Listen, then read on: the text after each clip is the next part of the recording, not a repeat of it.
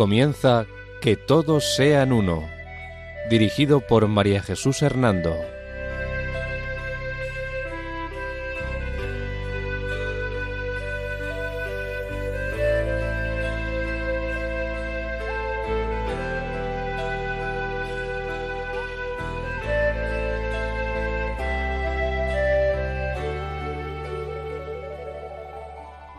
Buenas tardes, queridos oyentes de Radio María. Un domingo más, bajo la protección de María, volvemos a estar con ustedes en este programa titulado Que todos sean uno. La dirección del programa corre a cargo de María Jesús Hernando. Y a mi lado tengo como colaborador a Eduardo Ángel Quiles. Buenas tardes, queridos oyentes.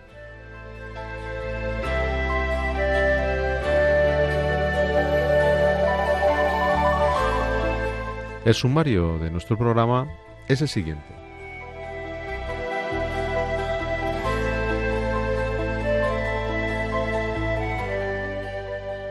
Segunda parte sobre la Iglesia Anabaptista. Münzer interpreta la guerra de los campesinos como una misión encomendada por Dios. El fundador de los Anabaptistas, Münzer, pierde en la guerra de los campesinos contra los príncipes alemanes. Thomas Münzer es ejecutado.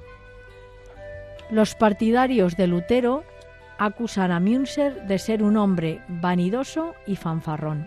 La renovación teológica de Münzer y su reforma. Münzer se une en su teología a elementos espiritistas, anabaptistas, apocalípticos y social revolucionarios. Elementos fundamentales de la teoría de Münzer.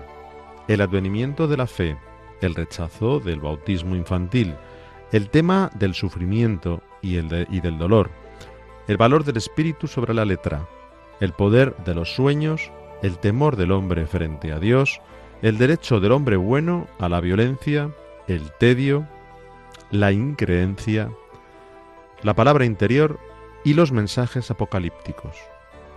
Los aspectos doctrinales de la Iglesia anabaptista fundada por Münzer. Errores cristológicos marcados por una visión milenarista, el literalismo bíblico y la teología política. Los escritos de Münzer.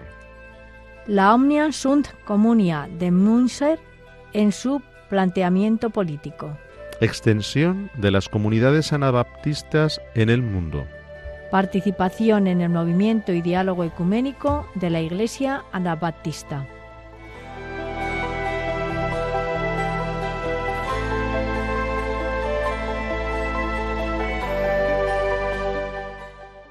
Antes de iniciar nuestra temática sobre la Iglesia Anabaptista, deseamos señalar las fuentes y los autores en los que nos hemos basado.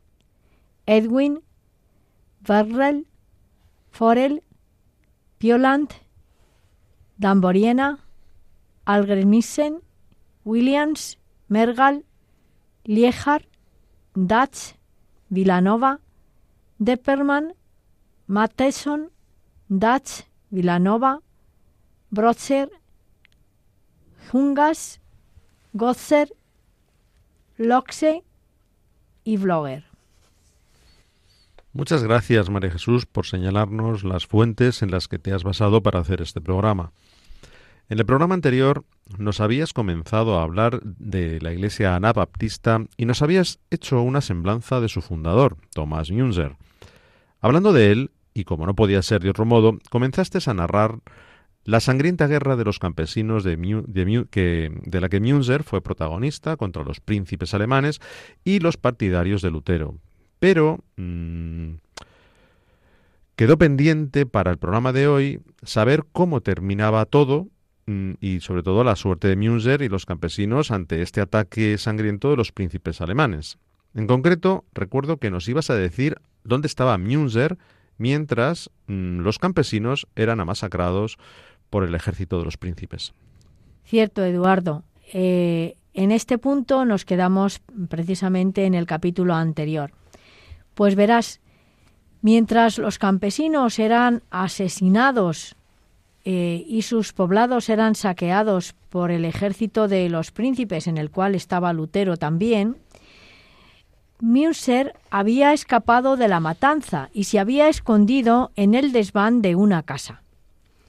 Pero fue descubierto y entregado al duque Jorge, y poco después fue entregado como botín de guerra a su mayor enemigo, el conde Ernesto de Marsfer, quien lo encerró en la torre de Heldrungen.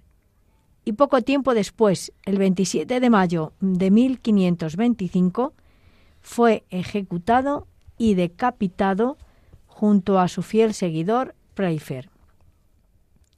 Melantón, el amigo de Lutero, escribió que al pisar el patíbulo Münzer, pronunció su último discurso, amonestando a los príncipes y pidiéndoles que no fuesen tan rigurosos y leyeran la Sagrada Escritura para percatarse del horrible fin que Dios reserva a los tiranos.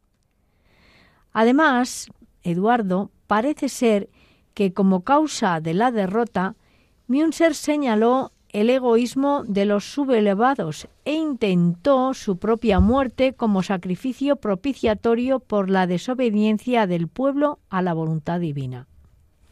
Y después de la ejecución de Thomas Münzer, ¿cómo se recuerda su figura en la historia? Pues sus partidarios dicen de él que aunque procedía de una familia pudiente, vivió como un hombre pobre toda su vida y así murió, pobre, sin guardar nada para sí mismo.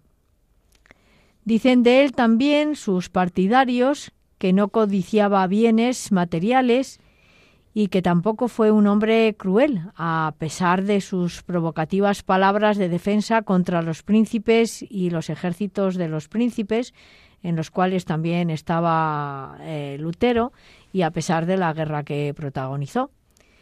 Y junto a esta valoración de su persona se dice que algunos bulos lo acusaron de ser un hombre sensual.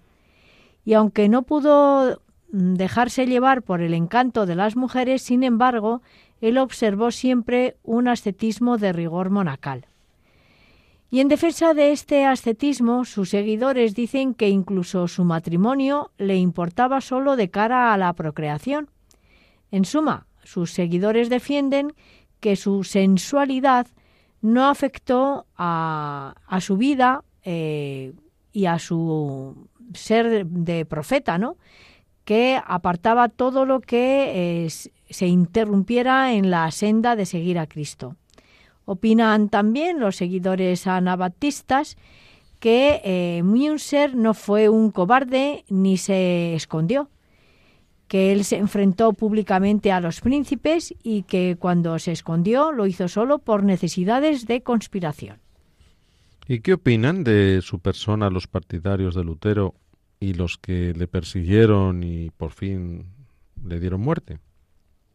Pues acusan a Münzer de ser un hombre vanidoso y fanfarrón, todo lo contrario de lo que te acabo de decir, un hombre que no sabía gestionar sus amenazadoras palabras en sus cartas a los condes y a, los príncipes, ¿no? Y también lo acusan de ser un hombre que buscaba formar un imperio teocrático erigido sobre campesinos y donde no existiera la nobleza.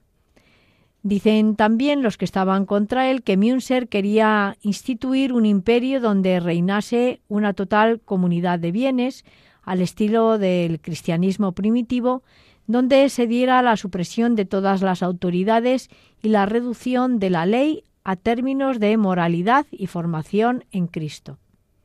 Muchas gracias, María Jesús, por habernos hecho esta descripción del fundador de los anabaptistas y de la guerra de los campesinos que tanto daño hizo desde el punto de vista físico y moral. Ahora, si te parece bien, podrías hablarnos más concretamente de lo que pretendía Thomas Münzer con la renovación teológica, separada tanto de la reforma de Lutero como de la Iglesia católica. Sí, Eduardo, me parece necesario explicar cuál era la reforma teológica que Münzer quería hacer con su teología a través de la Iglesia anabaptista que él fundó, ¿no? Para poner en contexto a nuestros oyentes respecto de estas ideas teológicas de Munzer, conviene que recordemos que el periodo de la reforma de Lutero y de la época de Tomás Münzer entre los años 1517 y 1525 fue un tiempo de cismas y divisiones dentro de la Iglesia Católica. Tiempo de eh, disidencia masiva con personajes como Lutero, Calvino, Münzer, Erasmo de Rotterdam y otros humanistas. Recordamos además que en la Reforma Protestante existieron muchos movimientos que buscaban modificar las instituciones del clero y las instituciones del mundo medieval, a veces con tonos muy diversos. Sí, María Jesús. De hecho, los investigadores modernos están de acuerdo en que Münzer era un hombre muy culto y que su teología, que unía elementos espiritistas, anabaptistas, apocalípticos y socialrevolucionarios, le llevó a enfrentarse a la autoridad feudal. Un hombre que buscaba una severa modificación en las estructuras sociales feudales. Sí, Eduardo. Y además este hombre estaba convencido de que esa reforma de las estructuras sociales y políticas de Alemania era un mandato de Dios, eh, una revelación divina que le había hecho a él y por ello, para cumplir esta misión divina, pues él fue por lo que protagonizó la cruenta guerra de los campesinos. Sí, él, tal como nos explicabas en el programa anterior, estaba convencido de que lo que él pretendía hacer en la Iglesia y en la sociedad provenía del Espíritu Santo y por ello se opuso con tanta fuerza a las doctrinas de Lutero, de quien en un principio también fue él un fiel seguidor, ¿no? Por ello, María Jesús, mm, te quería preguntar, ¿dónde crees que reside el aspecto revolucionario de la teología de Münzer? Pues verás, Eduardo, mm, creo que se basa en la convicción que él tenía de que había que dar un nuevo gobierno eh, teocrático, ¿no? O sea, gobernado por Dios a través de él a la sociedad, que estuviera este gobierno a favor del pueblo, de los pobres y de crear una especie de comunismo que, según él, era el ideal de las primeras comunidades cristianas, según él, digo, ¿eh? Un gobierno comunista, eh, un gobierno comunista cristiano, ¿no? del que él sería el rey guiado por la fuerza del Espíritu Santo. ¿Y qué hizo Münzer a nivel pastoral y teológico para llevar a cabo esta misión para la que se sentía especialmente llamado y enviado de Dios? Pues la misión de Münzer se concentró en la formación religiosa y ética de los campesinos, enseñándoles a comprender su concepto de una sociedad futura sin distinciones legales y sociales. Por eso, durante la rebelión, intentó relacionar las preocupaciones de los campesinos, comerciantes y plebeyos con la liberación de la cristiandad. Y por ello, el colapso de la revuelta le pareció el juicio de Dios sobre el pueblo aún no purificado, pero no la derrota de su idea de una nueva sociedad. Y siguiendo este pensamiento, ¿cuáles crees que fueron algunos de los elementos de la teología de Münzer? Si te parece eso, te lo contaré después de hacer una pausa. De acuerdo, muchas gracias.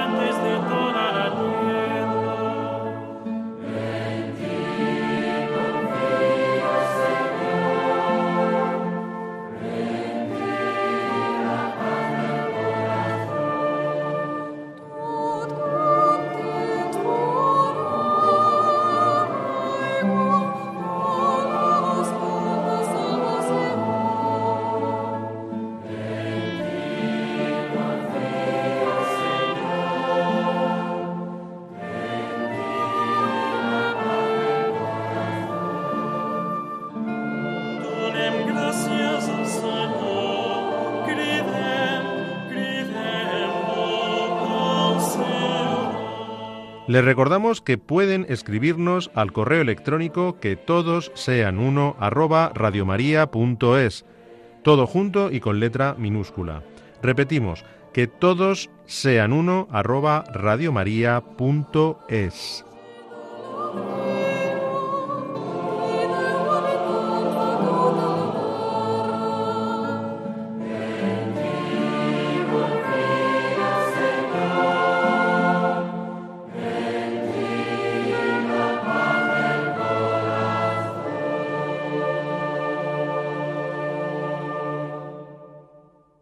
María Jesús, antes de la pausa nos ibas a decir cuáles eran los elementos fundamentales de la teología de Münzer. Adelante.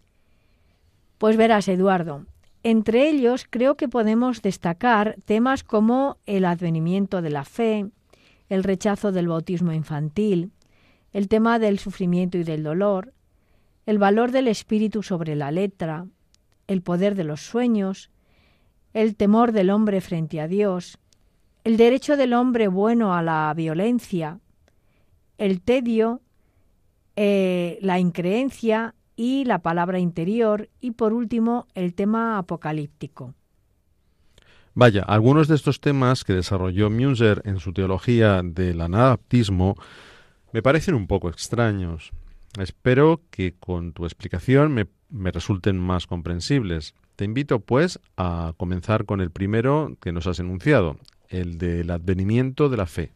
Sí, eh, mira, Eduardo, con este tema sobre el advenimiento de la fe, Münzer quería decir que eh, el surgimiento de la fe, eh, este nacimiento, no este brote de la fe en la persona, depende solo de Dios, porque tan solo es justa la fe de quien se somete a las más duras pruebas. Münzer decía también que el valor del hombre devoto se mide por sus hechos y que no hay bondad interior ni libertad que no sea visible desde fuera a través de un quehacer caritativo. Por eso Münzer condena las obras que solo tienen un brillo externo y una fe fingida. Y dinos, María Jesús, ¿por qué Münzer no estaba a favor del bautismo infantil? Pues eh, él rechazó el bautismo infantil porque él estaba convencido de que el verdadero bautismo debe solo ser el del creyente que es capaz de discernir su propia fe. Por eso él proclamaba, y abro comillas de lo que él decía a este respecto, yo pido a los sabios ortodoxos me indiquen en qué parte de las Santas Escrituras se lee que fuera bautizado por Cristo o por sus emisarios un tierno niñito, o en qué parte queda demostrado que hayamos de bautizar a nuestros hijos como ahora se hace. Cierro comillas de lo que él pensaba sobre esto. ¿Y qué quería decir Münzer al hablar sobre el sufrimiento y el dolor? Pues para Münzer el sufrimiento y el dolor eran indispensables. Él decía y defendía que era necesario experimentar dolor y sufrimiento real, ya fuese espiritual o físico, para poder convertirse en un verdadero creyente cristiano. Además, decía Münzer, la verdadera fe está dictada por la experiencia espiritual, el trabajo del Espíritu Santo en el corazón del creyente, y no por un testimonio escrito como son las palabras de la Biblia. Los verdaderos creyentes, decía también Münzer, pueden alcanzar la fe a través del sufrimiento personal, guiados por los verdaderos sirvientes de Dios y sin tener en cuenta a los sacerdotes católicos o los luteranos reformistas. ¿Y por qué habla Münzer en su teología reformadora sobre el poder de las visiones y los sueños? Pues porque Münzer creía en el poder de las visiones y los sueños, que éstas son fuente de la revelación espiritual. Y dinos, María Jesús, ¿qué quería decir Münzer al hablar sobre el temor del hombre hacia Dios? Según él, independientemente de la posición de cada uno en la sociedad, decía Münzer, eh, el verdadero creyente debe tener temor de Dios, es decir, un temor que elimina el egoísmo y el miedo a las personas y que produce conformidad entre la voluntad humana y la voluntad de Cristo crucificado, y no temor del hombre, o sea, miedo. ¿Y qué intención tenía la doctrina de Münzer sobre el derecho del bueno a la violencia? Como recordarás, Eduardo, Münzer atacó el supuesto pacifismo de los príncipes y la bondad fingida inicial de Lutero. Esto es algo que él decía cuando protagonizaba la revuelta de los campesinos, ¿no? Por eso, frente a estas acusaciones que él hizo, decía que había que destruir la ficción de paz y orden que adormecía al pueblo, pues, eh, según Münzer, quien tolera el mal se convierte en su cómplice. Y así, el fundador de los anabatistas dice que Dios se presenta al impío como cólera y únicamente al justo como amor, y por ello, según él, el pobre tiene que luchar ante los príncipes a los que él considera impíos. Y dinos, María Jesús, cuando Münzer habla de tedio, increencia y palabra interior, ¿qué nos quiere decir? Quiere decir que si solo sufres, no sales enteramente de ti mismo. Por eso, según él, el hombre, para poder llegar a Dios, debe pasar por las fases de la angustia, la supresión del alma codiciosa y egoísta, el esfuerzo personal por hacerse mejor, la estupefacción y los pensamientos en torno al pecado y la gracia, el tedio o el horror de la ley y el descreimiento y la desesperación última. Solo, dice Münzer, si el hombre atraviesa estas etapas, podrá escuchar verdaderamente la palabra de Dios y someterse a su voluntad.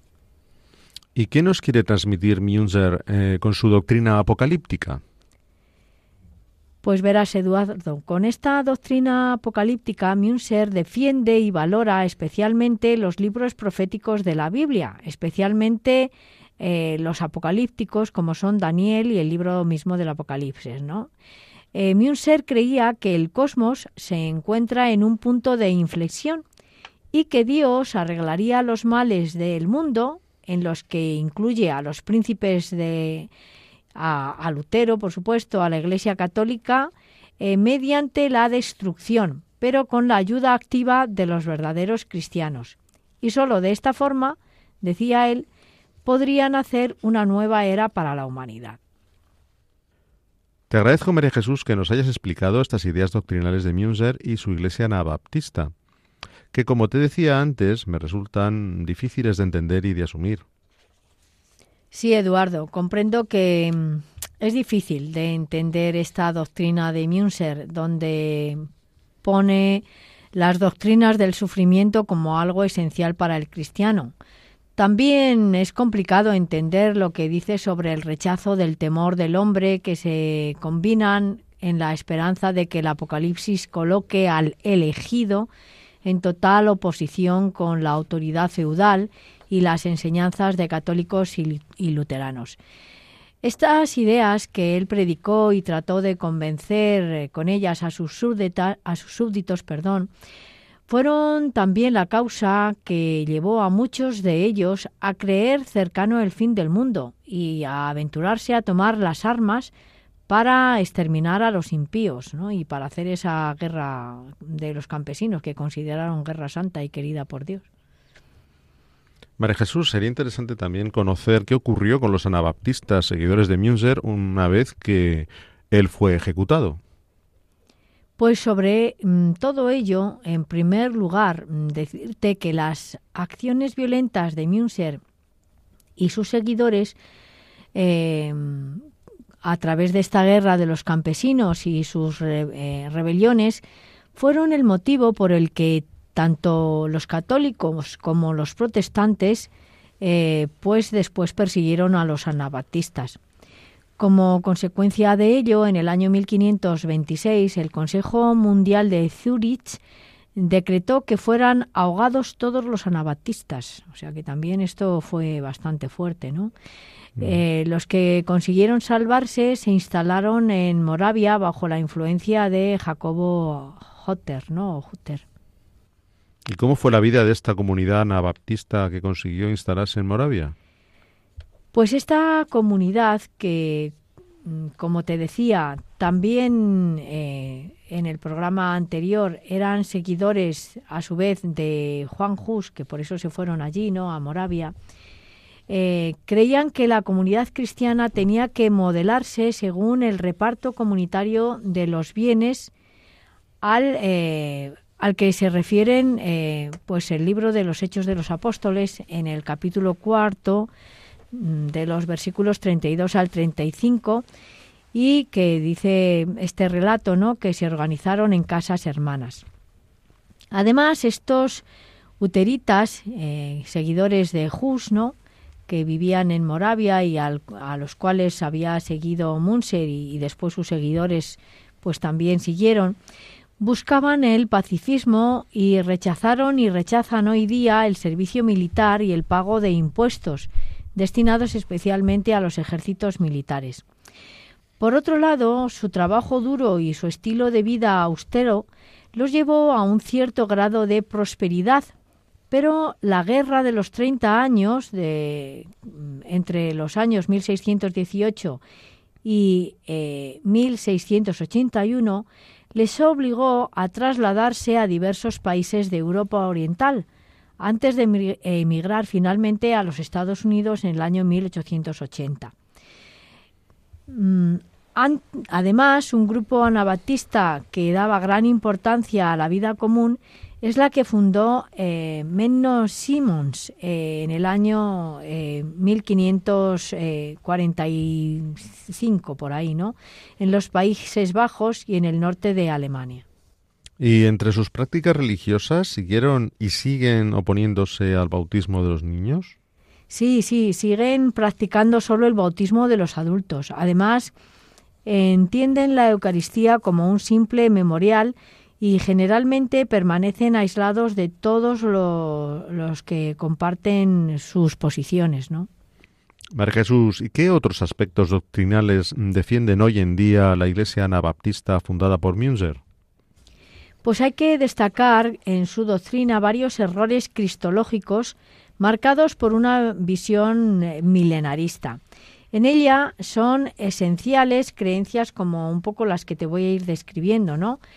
Pues la duración, ellos dicen, ¿no? Que la duración de este glorioso reino de Cristo y sus santos sobre la tierra es frecuentemente considerada, mm, pues, mil años, ¿no? También en su doctrina eh, hablan del eh, de que Cristo volverá pronto, ¿no? Con su poder y gloria. También las ideas doctrinales de Münzer hablan del establecimiento de un reino terrenal sobre los justos. Hablan también de la resurrección de los santos eh, y de los muertos y de su participación en el reino glorioso. Hablan en sus ideas teológicas y doctrinales de la destrucción de los poderes hostiles a Dios y también ponen un énfasis especial en el final del reino, la resurrección general con el juicio final y eh, después de este juicio pues insisten en que solo los justos entrarán en el cielo mientras que los malvados serán enviados al eterno fuego del infierno. Y respecto de la doctrina bíblica, ¿qué dice la doctrina de Münzer para los anabaptistas? Esta doctrina bíblica de los anabaptistas se basa principalmente en el literalismo, es decir, que interpretan la Biblia al pie de la letra. Y también repudian las doctrinas no contenidas en la Escritura, especialmente las relativas a la organización de la Iglesia, eh, esta organización jerárquica, ¿no? María Jesús Münzer, como hemos podido ver, representó un gran papel político. ¿Cómo se puede definir, por tanto, su teología política? Su teología política, Eduardo, eh, elabora conceptos y elementos políticos eh, con un discurso teológico, pero en sí mismos siguen siendo de carácter político, a pesar de que les quiere dar esta visión teológica, ¿no? De hecho, Münzer en sus escritos teológicos pone en escena dichos conceptos políticos que justifican las guerras campesinas que protagonizó en Alemania. Em, el filósofo Federico Engels analizó la figura histórica y la propuesta de Münzer y consideró que llevó a cabo los planteamientos de un comunismo primario. ¿Y por qué Engels lo llamó comunismo primario? Pues porque los campesinos y plebeyos formaban un partido revolucionario en el que Münzer representaba el lado plebeyo de la reforma protestante y Lutero sería el estandarte de una reforma religiosa protagonizada por el nacimiento del mundo burgués. Además, Münzer daba prioridad a la eliminación de las clases sociales, postulando una sociedad igualitaria en todos sus sentidos y eliminando la idea de la propiedad privada y reivindicando un poder estatal en manos de la sociedad en su conjunto.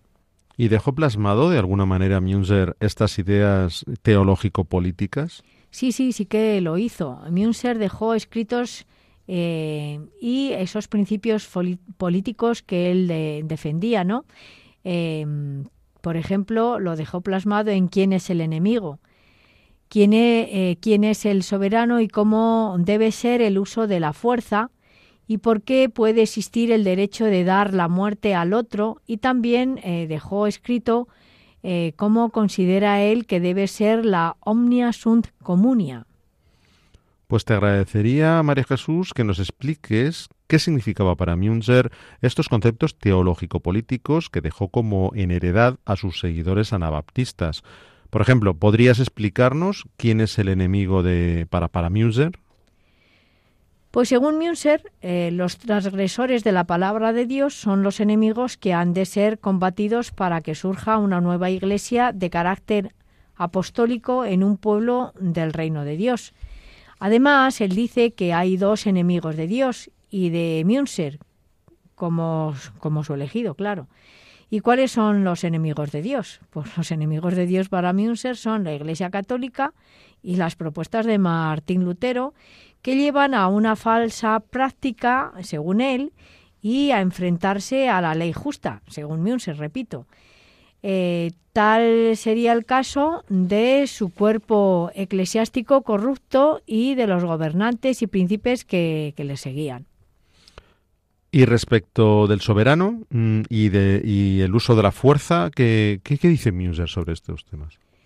Dice que solo Dios puede usar legítimamente la fuerza, ya que como soberano absoluto y conocedor de la justicia puede identificar al enemigo.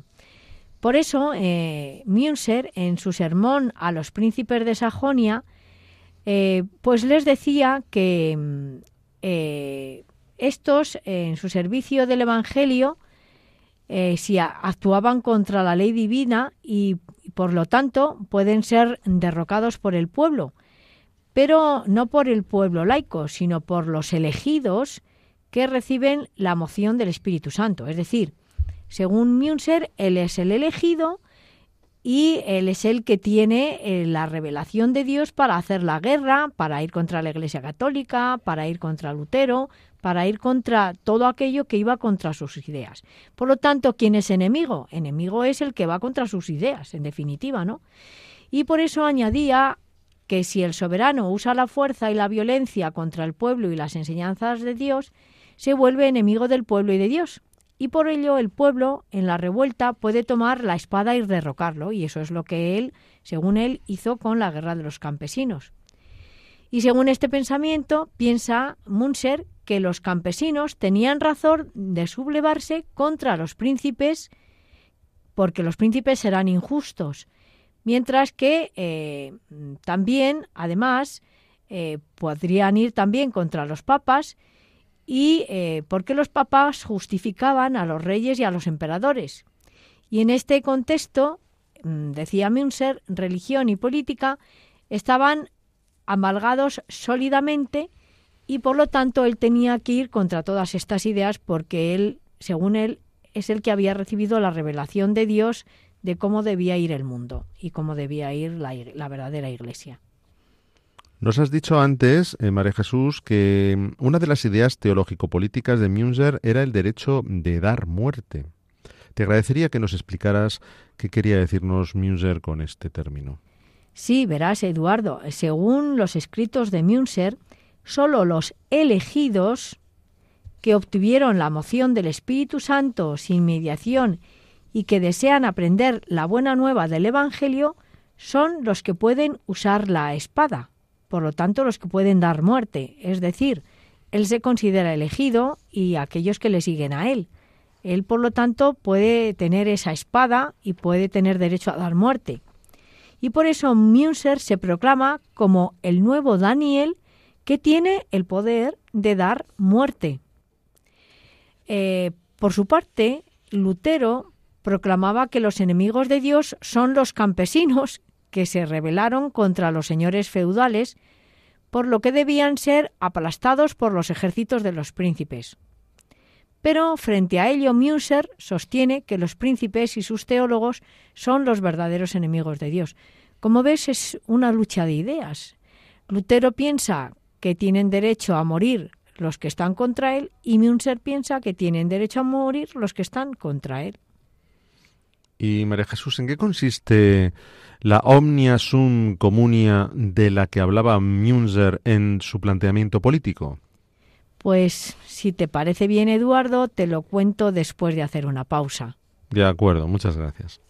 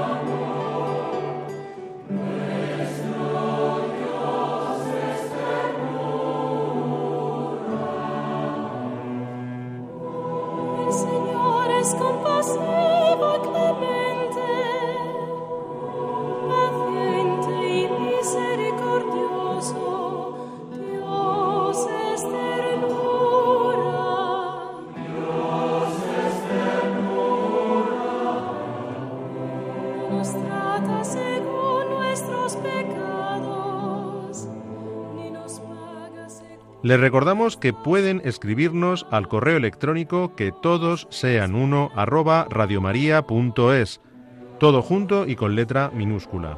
Repetimos, que todos sean uno arroba radiomaria.es.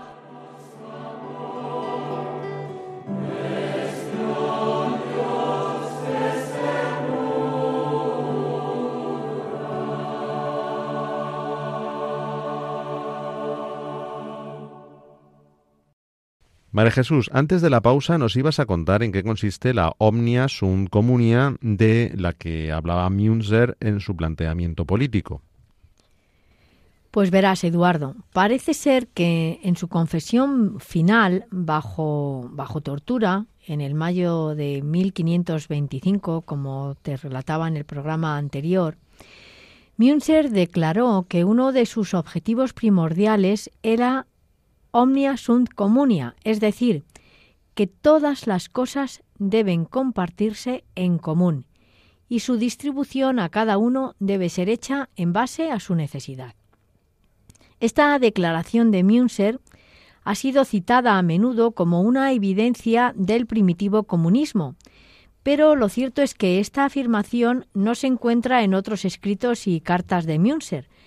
Por ello, puede haber sido una declaración de lo que sus enemigos temían más que mm, lo que Münzer realmente creía o declaró.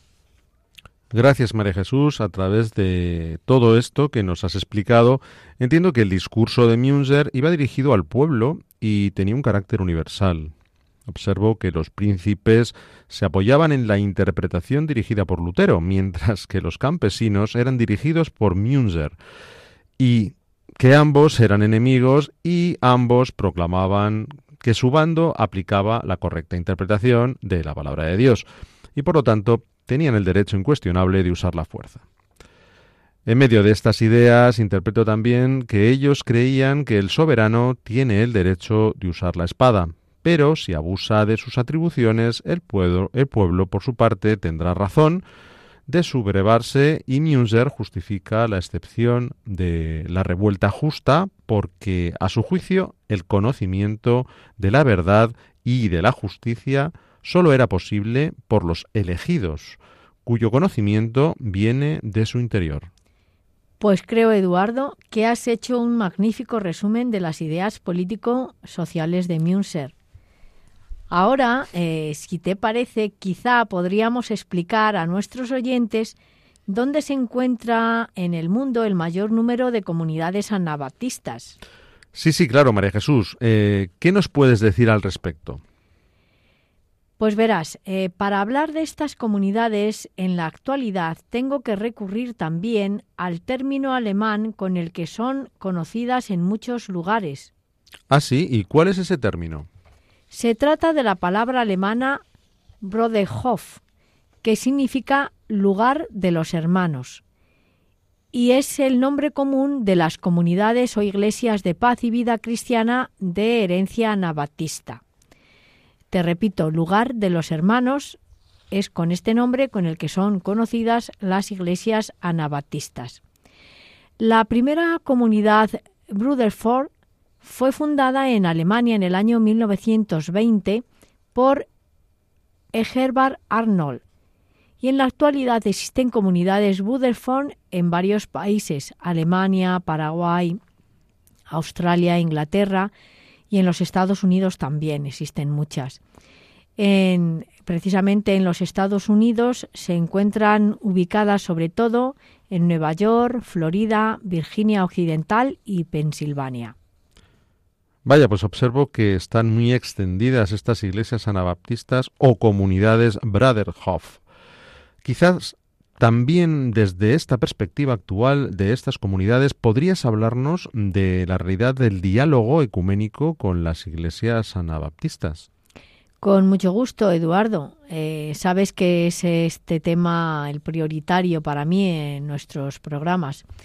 Para referirme a este diálogo ecuménico con la Iglesia anabaptista, creo que lo más razonable es recurrir a una alocución que tuvo el Papa eh, San Juan Pablo, Juan Pablo II, hoy San Juan Pablo II, eh, y que em, se lo dirigía esta locución a algunos miembros del Movimiento Internacional de las Comunidades Branderford el 26 de junio del año 2004.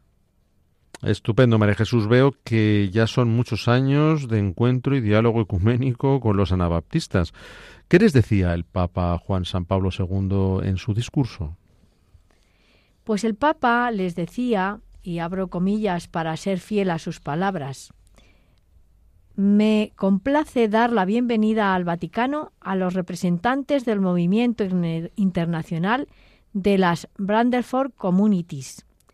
Compartís una tradición en la que la llamada de Cristo a su seguimiento se expresa con la vida común en el espíritu y con el testimonio diario a la ley evangélica del amor. Sigue el Papa diciendo, los cristianos deben escuchar siempre de nuevo la llamada radical a la santidad, que es el centro del mensaje de nuestro Salvador. El testimonio que dais de este mensaje, seguía diciendo el Papa Juan Pablo II a los anabatistas, se refleja especialmente en vuestro respeto a la creación de Dios y en vuestro profundo compromiso de defender la santidad de toda vida humana. Os saludo, decía por último el Papa Juan Pablo II, con afecto en el Señor, y oro para que los crecientes contactos con la Iglesia Católica que estáis fomentando den como fruto una comprensión mutua, un respeto y una cooperación cada vez mayores. Cierro comillas. Gracias por recordarnos este mensaje de cercanía y diálogo en el que, como cristianos que somos, el Papa San Juan Pablo II nos recuerda aspectos esenciales del Evangelio como son la llamada de Cristo, que nos hace a todos para ser sus discípulos y que debe ser acompañada por nuestro testimonio de vida y santidad. Asimismo, la necesidad de recordarnos el trabajo común por la ecología y por la defensa de toda vida humana.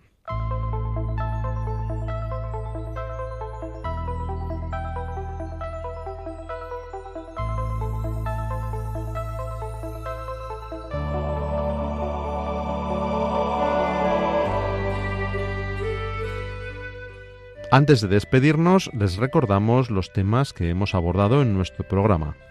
Hemos tratado la segunda parte sobre la Iglesia anabaptista. Münzer interpreta la guerra de los campesinos como una misión encomendada por Dios. Hemos visto también que Münzer eh, perdió la guerra de los campesinos contra los príncipes alemanes y contra Lutero. Thomas Münzer es ejecutado. También en el programa hemos eh, señalado que los partidarios de Lutero acusaron a Münzer de ser un hombre vanidoso y fanfarrón. Hemos visto también la renovación teológica de Münzer y su reforma. También cómo Münzer une en su teología elementos espiritistas, anabatistas, apocalípticos y social revolucionarios. Hemos abordado los elementos fundamentales de la teoría de Münzer, que son el advenimiento de la fe, el rechazo del bautismo infantil, el tema del sufrimiento y el dolor, el valor del espíritu sobre la letra, el poder de los sueños, el temor del hombre frente a Dios, el derecho del hombre bueno a la violencia, el tedio, el extremo descreimiento y la palabra interior y por supuesto también los mensajes apocalípticos. También hemos visto los aspectos doctrinales de la Iglesia anabatista, fundada por Münzer, como son los errores cristológicos marcados por una visión milenarista, el literalismo bíblico y la teología política de, eh, de. ¿no? Hemos profundizado en los escritos de Münzer. También hemos eh, analizado y visto qué significa la omnia sunt communia de Münzer en su planteamiento político. Hemos comentado también sobre la extensión de las comunidades anabaptistas en el mundo. Y por último, hemos señalado la participación en el movimiento y diálogo ecuménico de la Iglesia anabaptista a través de las palabras que les dirigió el Papa Juan Pablo II.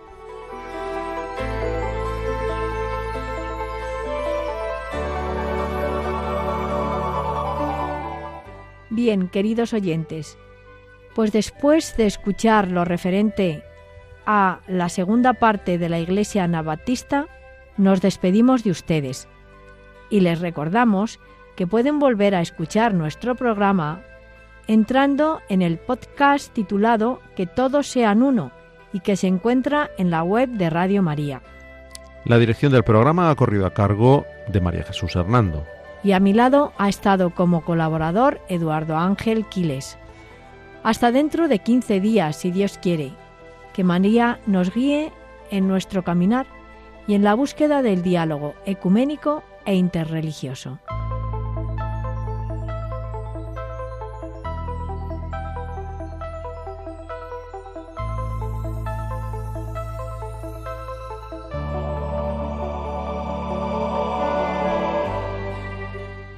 Han escuchado Que todos sean uno, un programa dirigido por María Jesús Hernando.